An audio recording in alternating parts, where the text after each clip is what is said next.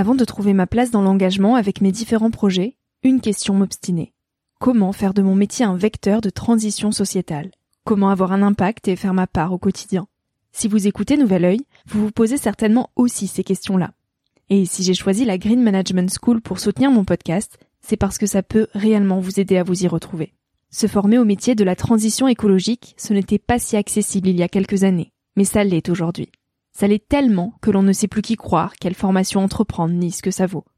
Alors j'ai fait les recherches pour vous, et j'ai trouvé l'école que j'aurais tant aimé faire il y a quelques années, quand j'étais paumée.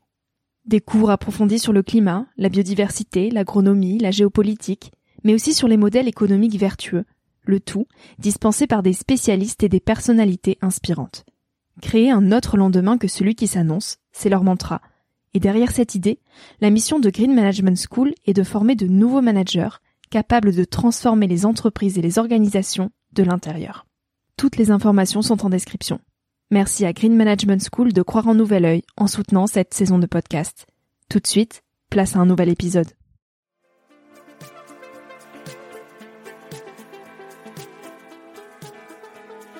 Bienvenue sur Nouvel Oeil, le podcast pour ma génération, les millennials. Je suis Victoria Guillaumont, j'ai 23 ans et je pars à la rencontre de personnes inspirantes qui se sont posées il y a quelques années les questions que nous, on se pose aujourd'hui. À un âge où l'on se cherche, où l'on construit son chemin et où l'on se pose beaucoup de questions sur notre avenir. Alors j'espère qu'écouter le parcours et les conseils de ces personnes qui ont rêvé, osé et qui ont de jolis messages à nous transmettre t'aidera à avancer d'un pied plus sûr dans la vie. Si tu souhaites m'encourager dans cette aventure, N'hésite pas à laisser un petit avis sur iTunes ou sur Apple Podcast et à en parler autour de toi. Tu peux aussi m'écrire sur le compte Instagram Nouvel Oeil et retrouver tous les épisodes sur le site www.nouveloeil-podcast.com. Je t'invite maintenant à emprunter un nouvel œil pour regarder le monde sous un autre angle, pour te recentrer sur ce qui est essentiel et sur qui tu es pour t'aider à trouver ton chemin et surtout à oser.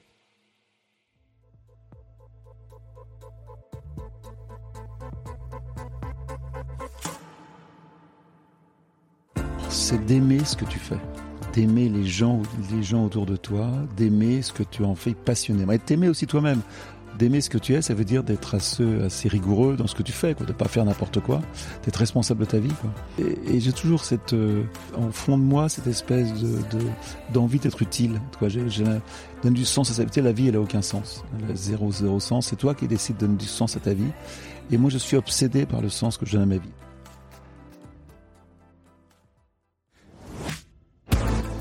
Yann Arthus Bertrand. Ce nom ne vous est certainement pas inconnu. Il rime aujourd'hui avec écologie, documentaire, cinéma. Alors pour certains c'est une idole et pour d'autres les préjugés limitent les louanges. Quoi qu'il en soit, Yann Arthus Bertrand, au-delà de ses œuvres qui rappellent au monde que la planète est ce que nous avons de plus précieux, et surtout et avant tout un individu, comme vous, comme moi, à la différence près peut-être qu'il est exposé médiatiquement par l'impact qu'il apporte au monde en vivant pleinement sa mission de vie celle de témoigner de la beauté du monde et de tenter d'alerter pour protéger la Terre à travers ses photographies, livres et documentaires? Alors non, ça n'était pas l'élève le plus brillant de sa classe, loin de là. Il a essayé 14 écoles différentes avant de partir de chez lui à 17 ans pour s'insérer dans le monde cinématographique. Il a enchaîné les expériences, les détours, les bifurcations, se laissant porter par la vie et le cœur avec une idée en tête. Toujours vivre et évoluer. Ce n'est qu'à 30 ans qu'il découvre la photographie aérienne, qu'il ne quittera plus jamais pour sillonner les plus beaux paysages du monde vu du ciel. Alors j'ai rarement croisé quelqu'un d'aussi passionné et animé que Yann, et à 75 ans, c'est encore un boulimique du travail qui vit pour sa mission de vie, et qui contribue activement à rendre ce monde un peu plus doux. Bonjour Yann Arthus Bertrand. Salut. Je suis ravie d'être euh, dans tes bureaux à Paris. Merci de m'accorder ce précieux temps parce que je sais que tu es très très très sollicité. Euh, tu es présidente de la fondation Good Planet, photographe, réalisateur. je pense qu'il y en a peu qui ne te connaissent pas. Euh, J'aimerais qu'on commence par revenir à ton enfance brièvement, si tu le veux bien. Euh, tu es issu d'une famille de six enfants, si je mhm. me trompe pas. Quelle éducation tu as reçue?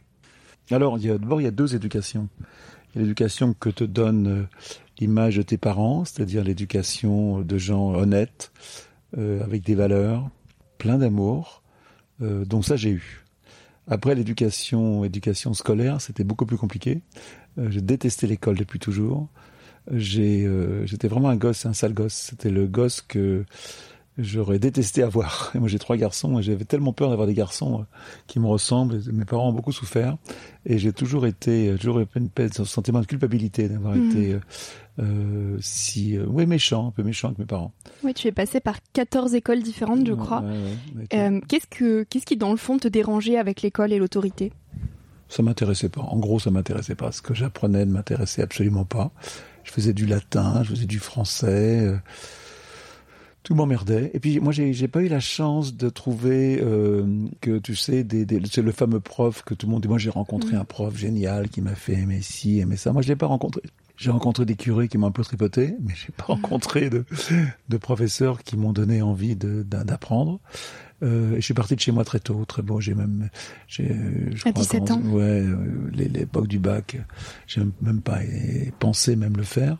Et voilà, j'ai j'ai vécu trois ans d'une vie assez trouble dans Paris. Euh, je passe les détails. Mais à ce moment-là, comment tu te sentais? Est-ce que tu étais perdu? Est-ce qu'au contraire, euh, tu étais en quête de sens de quelque chose? Ou tu savais déjà précisément ce qui te plaisait, déjà la photographie Non, j'étais un ado euh, qui vivait au jour le jour, qui avait envie de, s'amuser, de faire l'amour, de c'est l'époque aussi, euh, le sexe était un peu interdit. Il n'y avait pas la pilule, c'était hyper compliqué. Euh, J'avais envie de d'arrêter avec mes copains, surtout pas d'être euh, chez moi euh, dans une éducation très très stricte. Et mes parents me comprenaient pas et moi je comprenais pas mes parents. Voilà, quoi. J'étais j'étais un, j'étais un gosse en liberté dans la rue. Et t'étais anxieux de l'avenir, la vie des grands, comment tu l'imaginais? J'ai pas du tout anxieux. J'ai toujours mmh. assez confiance en moi, de ma façon de rebondir. Euh, je suis très opportuniste. Euh, je vivais au jour le jour. Voilà, j'étais, euh, je vivais avec une prostituée à Pigalle qui avait 22 ans, on avait 17. j'étais, j'étais complètement, j'étais lâché, j'étais lâché en liberté. Quoi. Hmm. Tous mes copains sortaient de prison. Euh, c'était assez, quand j'y pense. J'ai fait du cinéma quand j'avais 18-19 ans. Hmm. Je rêvais de faire du cinéma. Alors on allait traîner un peu autour des studios de Boulogne. Puis un jour, on m'a demandé de balayer, j'ai balayé, j'ai gagné de trois sandwichs. Après, on m'a demandé de, de, porter du matériel. Là, j'ai commencé à être payé. Après, j'étais assistant. Après, j'étais acteur. J'ai fait un film avec Michel Morgan. Je suis parti à Saint-Tropez faire un film euh, où j'avais un grand rôle. J'avais loué une voiture américaine euh, avec un chauffeur, avec mes copains. J'ai craqué, euh, j'ai dépensé mon cachet en, un mois, ce que mon père gagnait en un an. voilà, euh, à Saint-Tropez. Euh, j'ai commencé à faire des cours de théâtre. Ça marchait pas très bien. Et puis, la chance a voulu que je sois tombé amoureux de la mère de mon meilleur ami. On avait 20, moi j'en avais une vingtaine d'années, elle avait 42, 43. Euh, et j'ai été dix ans très amoureux et j'ai vécu une vie, une vie formidable entre de 20 à 30 ans. Et c'est cette personne-là, qui s'appelait Hubert, qui m'a qui m'a fait confiance. En fin de compte, quand il y a quelqu'un qui te fait confiance vraiment, qui t'aime, qui te permet de, de faire ce que tu as, envie de faire, ça te ça te booste quoi. Ça te. J'avais quelqu'un qui était plus fort que moi que j'ai réussi à délivrer. Euh, voilà, quelqu'un qui qui avait peut-être des valeurs, qui, qui, a, qui, a, aimé construire.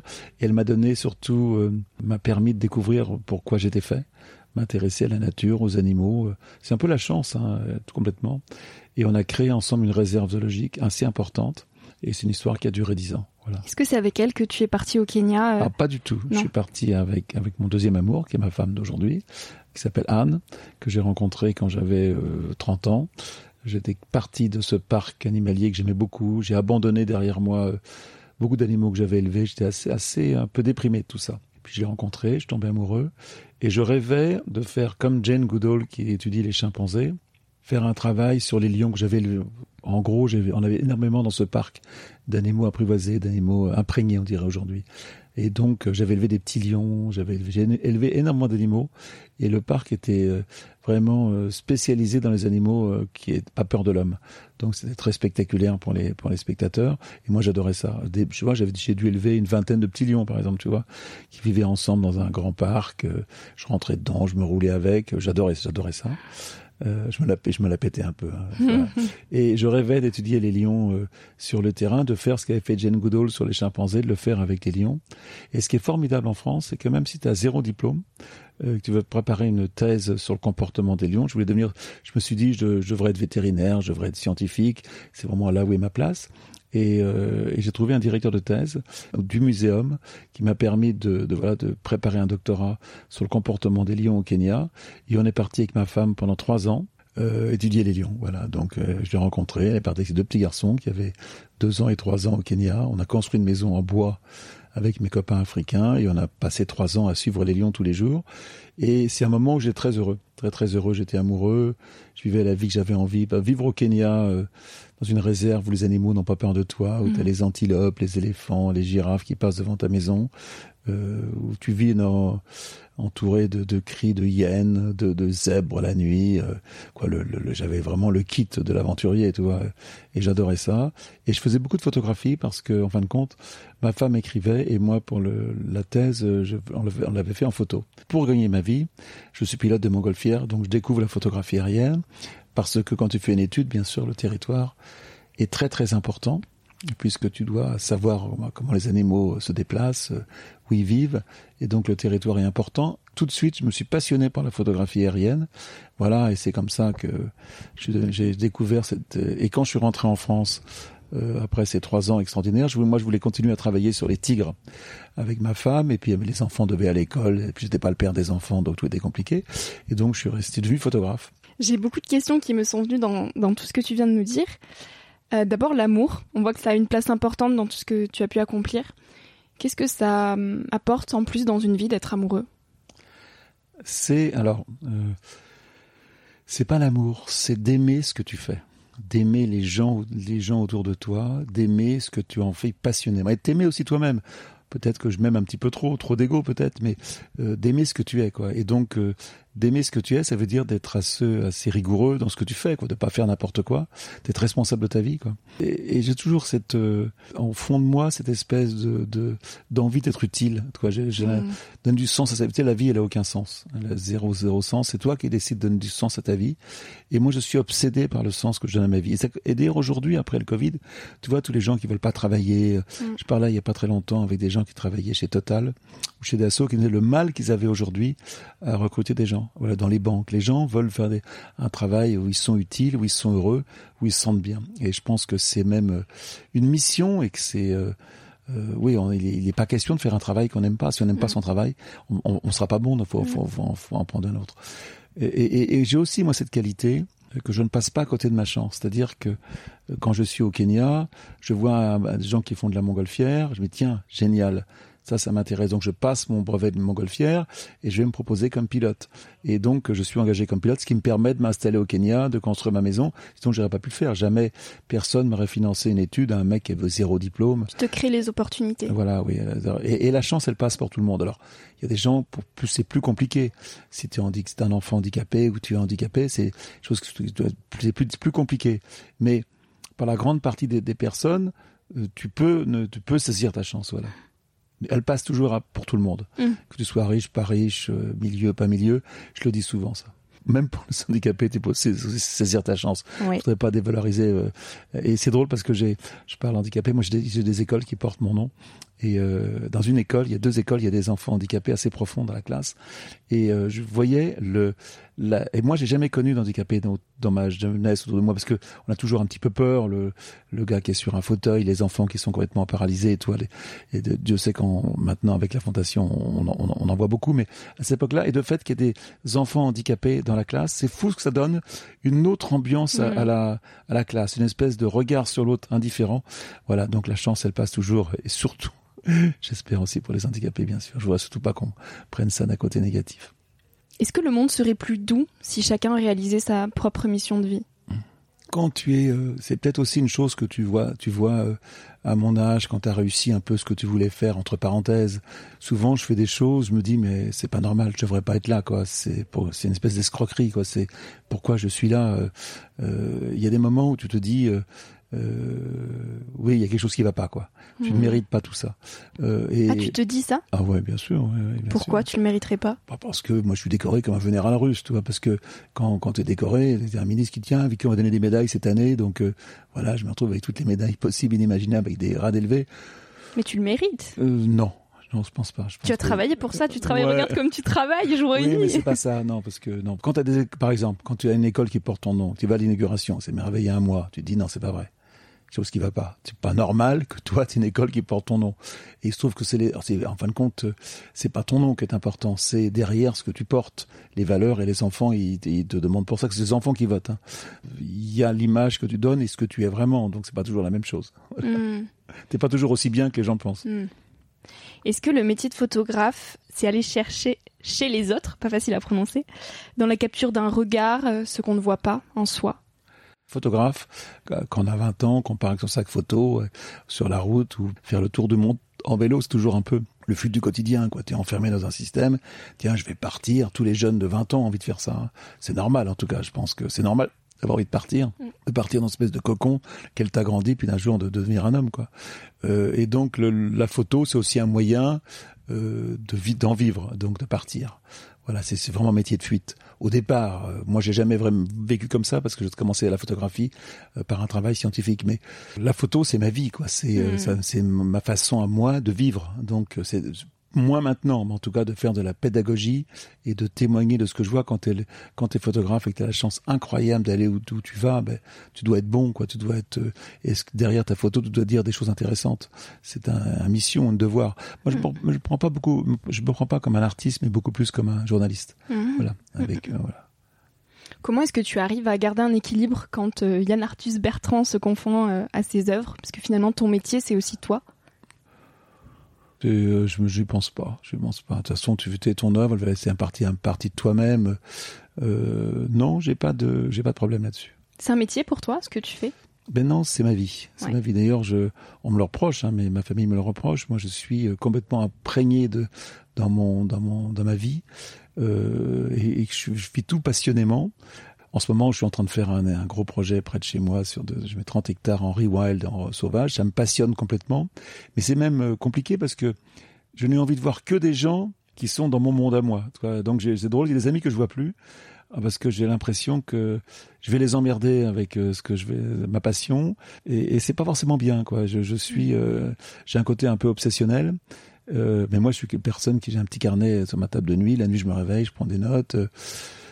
Et puis j'ai aussi le sentiment d'urgence. 75 euh, ans, il y a tellement en ce moment euh, avec tout ce qui se passe, réchauffement climatique, perte de la biodiversité, les réfugiés, ce sont des projets sur lesquels on travaille.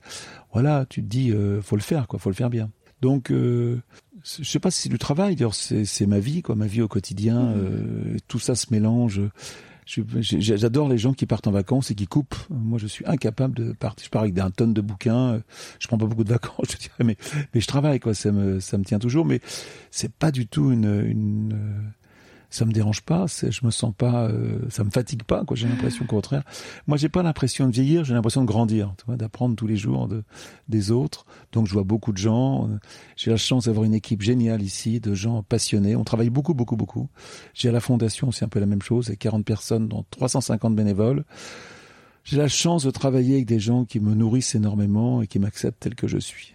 C'est pas toujours facile quand je peux être très con, mmh. comme tout le monde. Tu nous as parlé un petit peu de crise climatique. Et on sait que la course vers la croissance que l'on suit euh, aujourd'hui, elle est mortifère. On est en train de réaliser la sixième extinction de masse. On a perdu 60% du vivant en 40 ans. Pourquoi est-ce qu'on reste accro à cette religion de la croissance, dont on est tous dépendants d'ailleurs? C'est drôle parce que je te, vois me dire ça avec un sourire. Comme si on pouvait sourire en disant ça. C'est terrible. Il vaut mieux en sourire. Euh, oui, mais tu vois, c'est. Euh, écoute, bon, ça, c'est la grande interrogation qu'on se pose tous. Hein. Là, je suis en train de. Avant que tu arrives, je préparais une, une grand discours que je fais à l'académie, parce que je suis académicien. Donc, toi, j'ai fait une, discours en tenue d'académicien. Et à un moment dans le, dans le discours, tu, l'as en avant-première, je viens d'écrire tout à l'heure, je dis, mais c'est pas, c'est pas moi qui devrais être là, c'est Greta qui devrait être là à vous parler, euh, à tous ces vieux qui sont, les vieux, parce qu'on a tous euh, en moyenne d'âge, tu vois, c'est les immortels. moi, j'ai 75 ans, je pense que la moyenne d'âge doit être 70, tu vois. Et je me dis, euh, euh, voilà, justement, j'essaie de, les réveiller un petit peu, quoi, de dire comment est-ce qu'on va faire pour que nos petits enfants soient fiers de nous, quoi. Qu'est-ce qu'on est capable de se battre? C'était quoi ta question déjà? C'était pourquoi on reste accro finalement à cette religion de la, de la, croissance? Parce qu'on dépend tous de la croissance. Que tu dépends de la croissance pour tes mécènes, que moi je descends de la croissance pour mes films, que la croissance fait partie. Euh, euh vivre mieux avec moi, c'est compliqué. Voilà, les, les salaires, les, les, tout ça fait qu'on a besoin de la croissance pour travailler. On a, en tout cas, moi, je suis pas prêt de revenir à une vie, tu vois.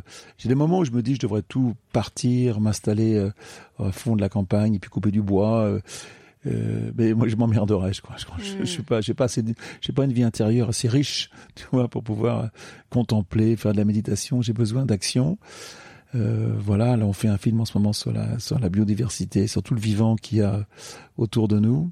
Et euh, ça me passionne complètement. Je suis complètement rentré dans ce monde du, monde animal. Et on a reçu 350 heures de, de roches que les gens nous envoient de toute la France pour essayer des gens qui ont un talent fou.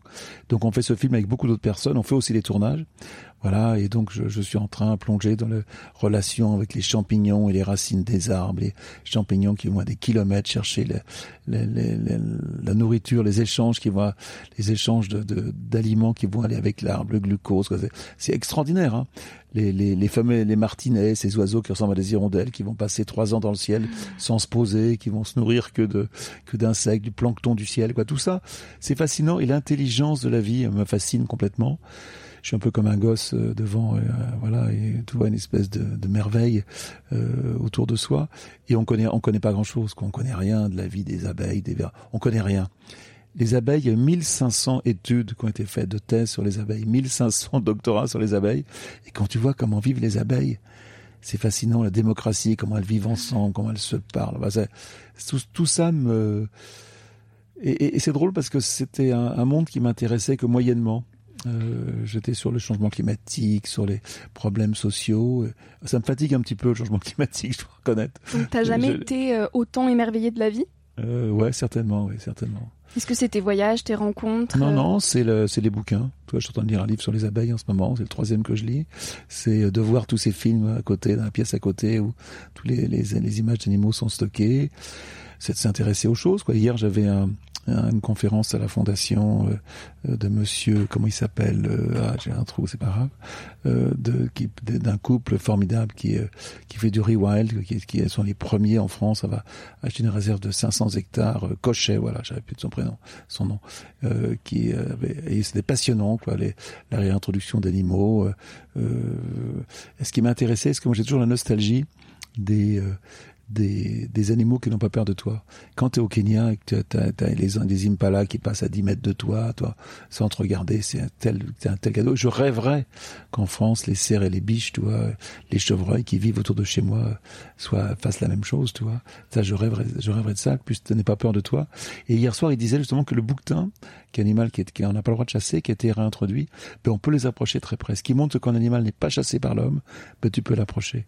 Et c'est un, c'est un miracle, va donc de voir voir un bouquetin vivant euh, à côté de toi. C'est un peu plus intéressant que de voir un trophée sur un mur. Euh, tu vois, c'est ça amène quelque chose de magique de voir la, la faune sauvage qui vit euh, sans s'occuper de toi, quoi. Ça, ça apprend énormément de choses. Et c'est un vrai cadeau de, de, voir la vie sauvage. Et on met des pièges photos, par exemple chez moi, des fameux pièges photos, et je vois les blaireaux, les renards, des animaux que j'ai jamais vus pratiquement en liberté, mais avec les pièges, tu les vois qui se mmh. baladent, qui mangent, c'est assez génial. T'arrives à beaucoup dormir la nuit ou pas Tellement t'es passionné de tout. Je dors, je dors pas assez. Ça, c'est, parents que t'as compris ça, toi. je m'endors comme une masse que je fatiguais et je me réveille à 3-4 heures. Je travaille un peu puis je me rendors. Ok. Mais en vieillissant, on dort moins, tu sais. Voilà. Il y a un de tes hum, films documentaires, mon préféré, je pense, Human, où tu as interviewé, enfin, toute ton équipe, plus de 2000 personnes dans 65 pays. Euh, et tu poses, euh, vous posez plusieurs questions sur euh, ce que c'est que l'amour, ce que c'est que le sens de la vie. Et cette question, j'aimerais te la poser. Pour toi, après avoir vécu toutes ces expériences, quel est le sens de la vie finalement? Mais, tu sais, quand, quand on avait fait Human, ou Woman, je me souviens plus lequel, sauf que ça devait être Human, j'avais interrogé une, une femme malgache qui est ce qu'on appelle les agriculteurs de subsistance, les gens qui ne vendent rien, qui travaillent au quotidien. Cette femme, elle avait fait 16 enfants, dont 6 étaient morts et elle sait pas lire, elle sait pas écrire, elle a une connaissance de la nature inouïe, tellement supérieure à moi, et en même temps, euh, elle est dans son monde, quoi. Elle a, pas cette vision du monde que moi je peux avoir. Et euh, il y a un moment, on lui pose la question euh, quel est le, quel est ton plus grand rêve? Et elle me parle de l'éducation, de la mort de ses enfants, elle me parle de la nourriture. C'est des gens aussi, quand ils sont malades, ils peuvent pas travailler, donc ils ont peur de la maladie. C'est des gens qui font beaucoup d'enfants parce que tu as besoin de bras pour travailler, pour te nourrir. Puis c'est des gens qui vont s'occuper de toi quand tu vas être vieux. Euh, et je, lui dis non pas ça. En toi, en tant que femme, euh, qu'être humain, ne parle pas de tes enfants, parle pas, parle-moi de toi. Et elle me dit quelque chose euh, auquel je pense tous les jours. Tous les jours, j'y pense. Elle me regarde droit dans les yeux. Elle me dit mon plus grand rêve serait de mourir avec le sourire. C'est formidable parce que mourir, ça veut dire quoi? Ça veut dire qu'on va tous mourir un jour, tous, toi, tu vas, on va tous mourir. Mourir avec le sourire, ça veut dire que tu auras fait ta vie ce que tu voulais faire. Tu pars sans regret parce qu'on va partir, donc faut accepter sa mort, faut y penser. Je te dis pas que j'ai pas peur de la mort comme tout le monde. À 75 ans, on y pense, j'ai des copains qui disparaissent, mais en même temps, j'aimerais, j'aimerais euh, partir en me disant, bah, ça va t'as vécu, t'es vieux, c'est normal de partir, et t'as fait ce que tu devais faire. Euh, c'est peut-être ça le sens de la vie, quoi. Se dire euh, qu'est-ce qu'est-ce que je vais faire sur Terre, qu'est-ce que de, quoi je vais être capable, qu'est-ce que je vais être capable de faire? Et je pense que ça, c'est des questions qu'on se posait pas du tout à, mon époque. On avait 20 ans, mais pas du tout une seconde, parce que d'abord on n'avait pas cette angoisse de l'avenir mmh. que tous les gosses ont. Aujourd'hui, moi quand j'avais 20 ans, euh, la fin du monde, c'est dans la Bible, c'était pas un truc qu'on lisait dans les journaux, quoi. Aujourd'hui, les journaux te parlent de la sixième extinction, te parlent... c'est terrible, c'est terrible d'entendre ça. Et il y a pas très longtemps, j'étais dans une école où il y a un petit garçon qui me dit, euh, Monsieur Artus Bertrand, c'est quand la fin du monde? Et, je bafouille, je sais pas très bien quoi dire, et il me dit, euh, mais moi j'ai les journaux, je viens de voir votre film, je regarde la télévision, j'écoute mes profs on change rien, euh, on va vers un monde difficile et compliqué. J'écoute Greta, ce qu'elle dit, elle a raison. Et je demande aux enfants quels sont ceux qui croyaient en la fin du monde. Ben, ça m'a pas fait rire du tout. 70% des bras se sont levés. Les gosses n'ont pas forcément peur, parce que nous, on n'a pas peur, on vit pas dans le, une angoisse permanente, parce qu'on essaye de ne pas trop y penser. Mais les, les enfants d'aujourd'hui, ceux qui lisent, ceux qui s'intéressent à leur avenir, c'est des gosses qui étaient bon euh, étaient à niveau du bac, mais surtout ils avaient ils, étaient, ils venaient voir un film sur l'environnement, donc ils étaient forcément un peu impliqués. Mais ils savent ce qui est en train de se passer. Et donc ça, c'est terrible. Et ça ne fait pas rire du tout. Tu as envie de leur dire pardon. Quoi. Tu dis qu'est-ce que tu veux dire mmh. d'autre? Maintenant, on ne savait pas, on savait pas. Mais ce qui est important, c'est qu'aujourd'hui, on sait ce qu'il faut faire et on est incapable de bouger. Personne. Et on est tous accros à notre vie au quotidien, quoi. Tous. Et c'est très difficile. Et même le, les choses les plus simples. Arrêter de manger la viande industrielle. Ça me paraît tellement évident et facile d'arrêter de la viande. Je sais pas si toi tu es végétarien, mais, oui. mais c'est tellement facile à faire. C'est hyper On a l'impression que c'est une montagne. Ah, non, mais c'est rien, quoi. C'est dire, se dire. Et on est content. Et en plus, on est content de le faire. C'est pas un truc. C'est pas, c'est pas quelque chose qui te coûte. Non, pas du tout. Au contraire. Au contraire. et ça, c'est difficile. Manger bio ben, manger bio aujourd'hui, il faut, c'est, c'est chiant parce que c'est un peu plus cher, un peu plus cher, c'est pas. Oui, mais si on mange plus de viande finalement. Oui, oui, oui, mais manger bio, c'est important parce que pourquoi C'est important? Parce que aujourd'hui, les pesticides sont en train de détruire la vie sur la vie sur Terre, les vers de terre. J'entends lire un bouquin génial sur les vers de terre qui sont le, qui fabriquent notre humus, quoi. Le, le, en fin de compte, ce qui est assez vachement intéressant, c'est que je pars un peu sur autre chose, mais au début de l'humanité, c'était qu'un gros caillou la Terre, un gros caillasse, quoi. Il n'y a pas de terre. Qu'est-ce qu'a fait la Terre? Le vivant est arrivé avec la photosynthèse, c'est-à-dire le, le soleil et le carbone a fabriqué la matière. C'est les arbres, c'est les animaux, et on on vient pas de la terre, on vient du ciel, hein, c'est le soleil. Toute l'énergie du monde, c'est le soleil. Et donc on a, on a, on a la photosynthèse, et ces milliards et milliards de plantes et d'animaux ont fabriqué notre terre. Dans cette terre, il y a des vers de terre qui, depuis des millions d'années, sont en train de travailler la terre, de la restaurer. Et c'est là-dessus que notre vie est faite. Et aujourd'hui, avec les pesticides, les tracteurs, mm. on est en train de flinguer tout ça. On a perdu 80% des insectes volants en France. Tout le monde sait qu'avant, qu'on allait en bagnole euh, dans le sud, notre voiture était couverte de, de, de moustiques. Il n'y a plus rien aujourd'hui sur les pare-brises. 80% des insectes volants. Moi, chez moi, j'avais des, sauterelles partout. Je n'ai plus une sauterelle. J'allais avec mon grand-père euh, pêcher, on ramassait, il y avait des sauterelles, ça, c'était grouillé. Il n'y a plus une sauterelle. Il y a moins, il y a moins d'insectes, donc il y a moins d'oiseaux. Autour de ma maison, j'avais, euh, je sais pas, une trentaine de nids d'hirondelles. Aujourd'hui, j'en ai trois. Voilà, c'est incroyable. La biodiversité est en train de s'écrouler devant nous. Et ce, qu'il faut faire, c'est se battre pour manger bio. C'est compliqué parce que on a l'impression que manger bio, c'est un truc compliqué, mais euh, et puis quand on mange bio, faut être capable de payer le, bon prix pour que les agriculteurs puissent en vivre. Voilà, on est dans une agriculture intensive, on jette 30% de ce qu'on consomme.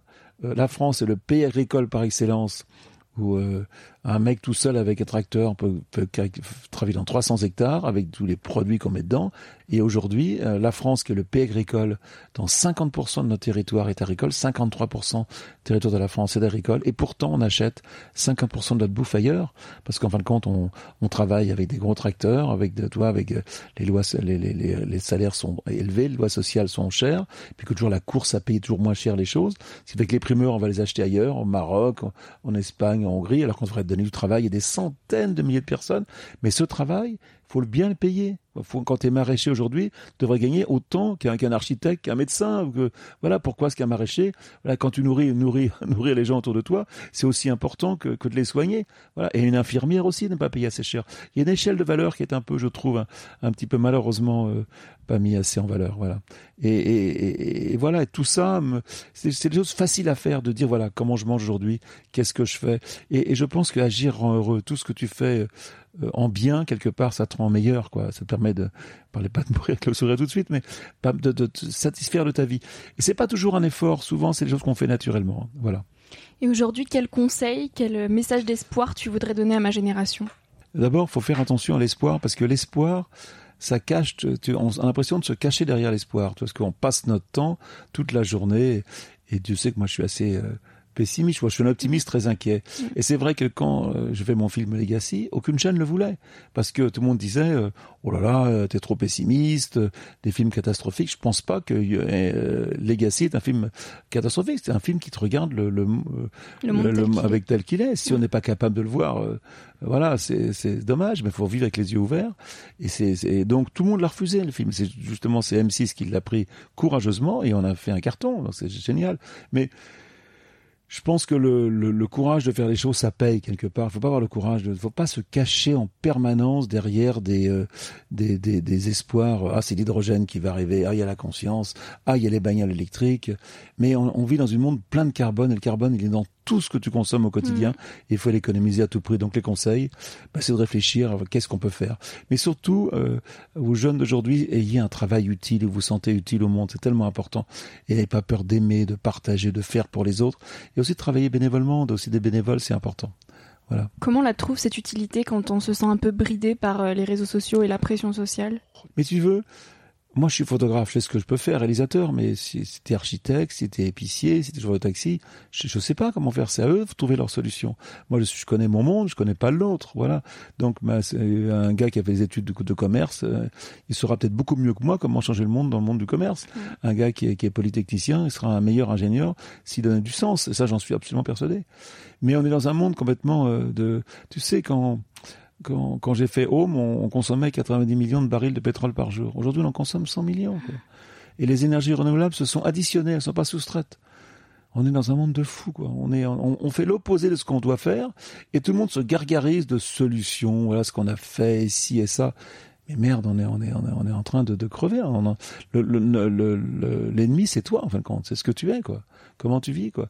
Et, et c'est là où Greta est formidable, parce que Greta, elle est tellement radicale elle a tellement en elle cette souffrance, tu vois, de de, de la personne qui sait, euh, faisant la souffrance de ceux qui savent, qu'elle est euh, elle est émouvante dans dans, dans ce qu'elle fait.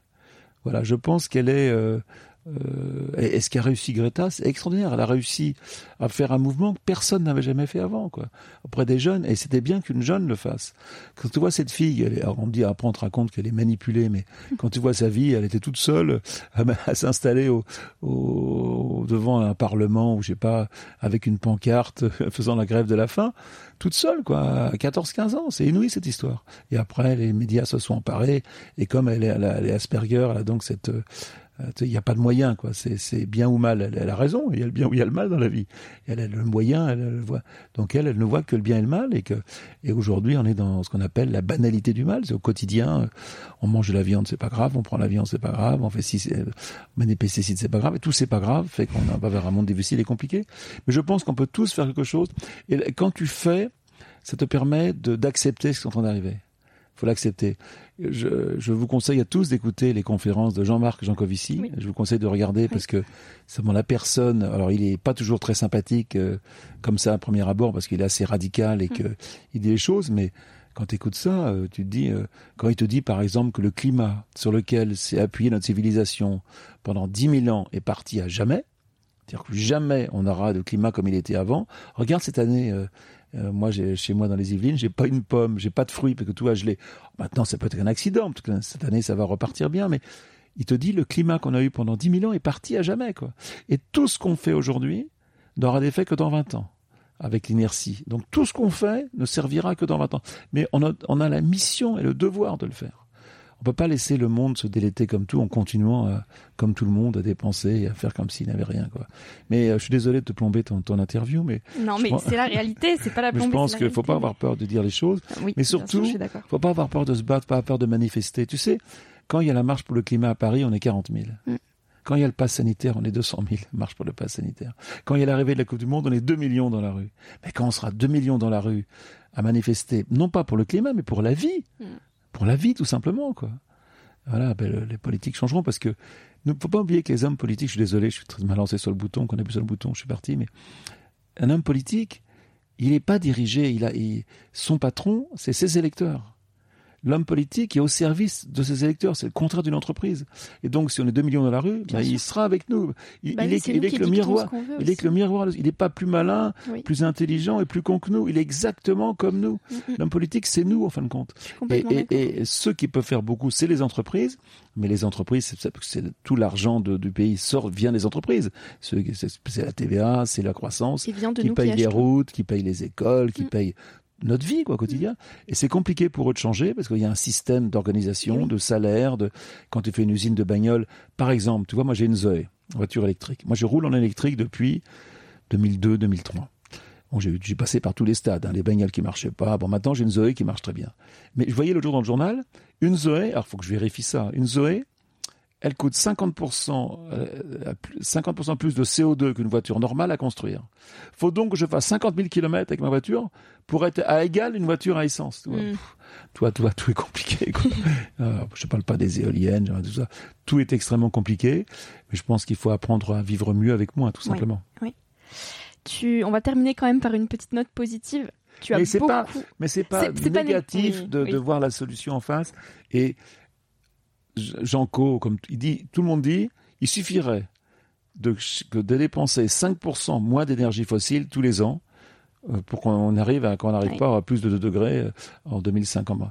Bah, il suffirait, c'est un, niveau mondial. Si demain la COP disait, voilà, on va demander à tous les gens qui font du pétrole euh, de, de, de, de, de, de, limiter leur production à un certain... Et on va se démerder avec mais on en est incapable. Parce que tu ne peux pas donner d'or en Arabie Saoudite, tu ne peux pas donner d'or en Irak. Puis il y a des pays qui ont besoin, il y a besoin comme pays, des pays en voie de développement en ont besoin. Nous on a moins besoin. Donc tout ça, c'est une espèce de réunion copropriétaire où chacun fait ce qu'il veut, quoi. Mm, mm. Et chacun ne, c'est l'égoïsme des nations, quoi. Et on peut pas leur en vouloir parce qu'on est. Il y a un exemple qui est très précis pour moi. Je donne très souvent un exemple. Mm. Mon pays, la France, le pays des droits de l'homme, le pays des ONG, est le troisième vendeur d'armes au monde.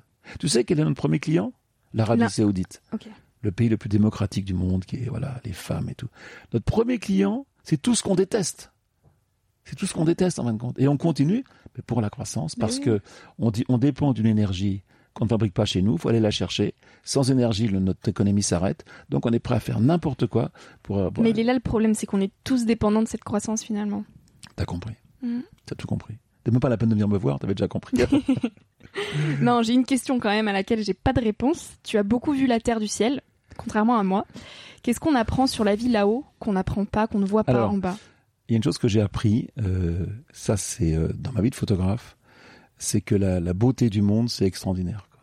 Que la beauté euh, de la nature, il n'y a rien de plus extraordinaire. Qu'est-ce qu'il y a de plus beau qu'un grand chêne dans un champ? Tu peux voir tous les musées du monde que tu veux qu'est-ce que tu peux, qu'il y a plus beau que qu'une petite fille que tu as photographiée dans un réfugié qui te sourit, qui est heureuse de te voir? moi, je m'occupe d'un orphelinat à Brazzaville. Je vous conseille de regarder ce film. Tu voudrais que tu mettes le lien.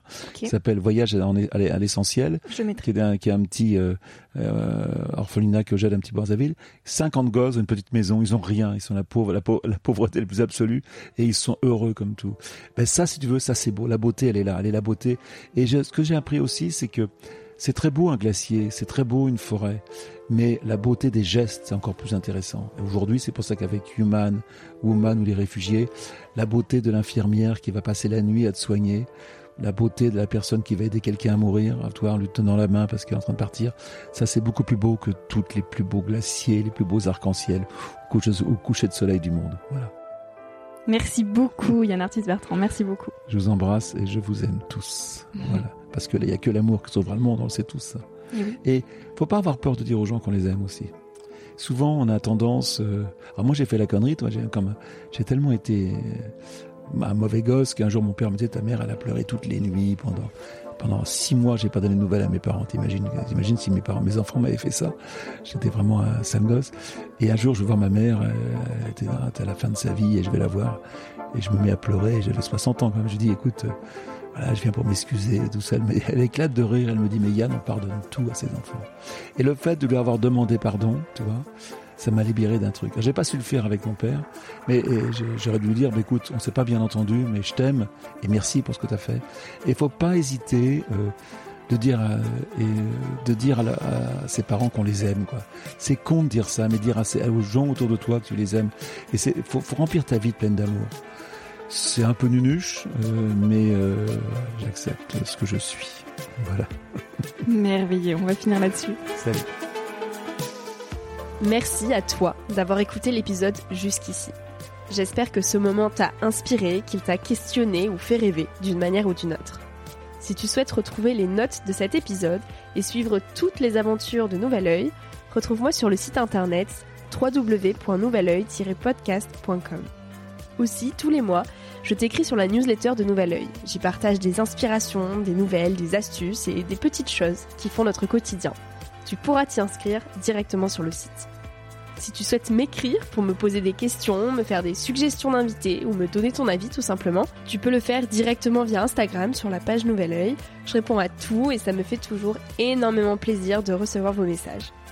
Aussi, toute dernière petite chose, si tu souhaites m'encourager dans cette merveilleuse aventure, la meilleure manière de m'aider, c'est tout simplement d'en parler autour de toi, de partager cet épisode s'il t'a plu et de me laisser un petit avis sur Apple Podcasts ou iTunes. Ça prend vraiment deux minutes, promis, et je t'assure que ça fait toute la différence. Si on en est là aujourd'hui, si Nouvel Oeil grandit autant chaque semaine, c'est grâce à vous tous, à celles et ceux qui ont relayé l'aventure et qui m'encouragent chaque jour. Alors un immense merci. Je te dis à la semaine prochaine pour euh, de nouvelles aventures. Et en attendant, savoure la vie comme il se doit et fais des choses folles.